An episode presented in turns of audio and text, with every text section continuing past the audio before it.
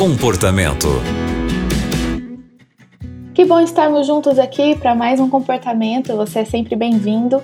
Eu sou a Aline Carvalho e hoje quem vai nos ajudar é a Priscila Belz e a Priscila é psicóloga. Priscila, a história que a gente recebeu é a seguinte: minha filha adolescente quer dormir em casa com o namorado dela e eu não sei o que fazer. E aí, Priscila, o que você diria para essa mãe?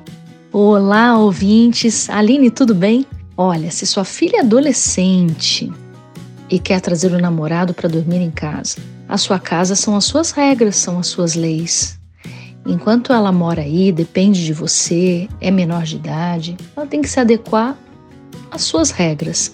Por mais que ela ache ruim, que ela diga que outras pessoas façam isso, ah, minhas amigas, meus amigos, isso é uma bobagem, você é careta, você não sabe de nada. Então, se isso te incomoda, então infelizmente, são as nossas regras. As nossas regras de casa não são para ser discutidas e comparadas com as de ninguém em nenhum outro lugar. Se for assim, a gente fica vivendo num mundo muito Maria vai com as outras. E se você não quer que ele venha dormir em casa, quer que tenha esse espaço só de vocês, que tenha esse limite, seja clara e suporte, né? Ela discordar de você nesse ponto. Muito obrigada, Priscila, por nos ajudar com seus conselhos.